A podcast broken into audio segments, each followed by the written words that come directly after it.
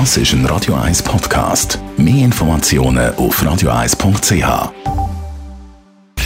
Sprechstunde auf Radio 1, präsentiert von Closomat.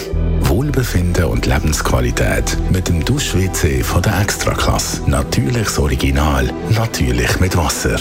Closomat.ch ja, man kann sagen, es ist der Grund für getrennte Schlafzimmer zum Teil im Eheleben. Es ist der Grund, dass der eine Partner vielleicht nicht kann schlafen kann. Schnarchen, über das wenn wir reden mit dem Radio 1 Arzt Dr. Melin Guggenheim. Zuerst einmal, warum schnarchen wir eigentlich? Schnarchen macht nicht nur Turbulenzen, Schnarchen ist eigentlich der Ausdruck von Turbulenzen, und zwar vom Luftstrom auf dem Weg durch den Atemweg in die Lunge. Äh, das kann verschiedene Ursachen haben. Äh, kann einmal an der Nase liegen, wo eine Nasenscheidewand verkrümmt ist. Aber in aller Regel kommt das durch den Maulrachenraum, wo mit der Entspannung beim Schlafen äh, die Muskulatur schlaff wird und dann die Mundschleimhaut und vor allem das Gaumensegel kollabieren und dann wird es eng. Gibt es verschiedene Arten vom Schnarchen? Ganz grob unterscheiden wir ein obstruktives und ein nicht obstruktives Schnarchen. Das nicht obstruktive Schnarchen ist einfach das, was Lärm macht, aber kein gesundheitliches Problem. Das obstruktive Schnarchen, da ist es so, dass der Kollaps der Atemwege total ist. Das heißt, der Schlaffung der Muskulatur führt dazu, dass der Atemwege sich nicht nur verengt, sondern komplett verschließt. Und dann kommt keine Luft mehr in die Lunge.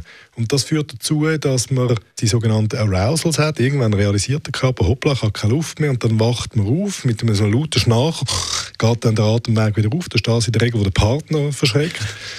Und dann schnarcht man wieder, bis der Atemweg kollabiert. Und die Zyklen, wenn die relativ regelmäßig sind, führen zu einer schlechten Schlafqualität und langfristig auch zu gesundheitlichen Problemen. Was kann man da dagegen machen?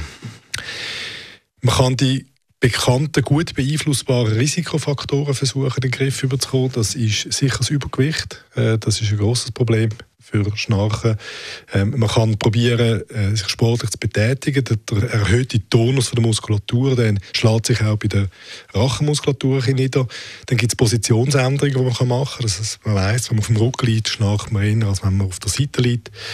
Man sollte probieren, nicht zu rauchen, nicht zu trinken, also nicht alkoholisiert äh, oder mit, sehr, mit, mit, mit Promille im Blut ins Bett zu gehen. Man sollte keine schwere Mahlzeiten essen, spät. Und am Ende des Tages, wenn das alles nichts nützt, dann gibt es noch den Versuch, dass man das medizinisch therapiert.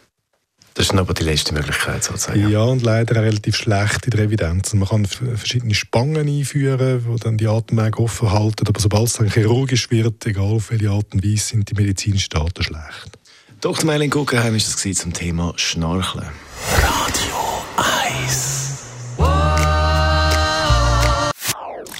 Das ist ein Radio 1 Podcast. Mehr Informationen auf radio1.ch.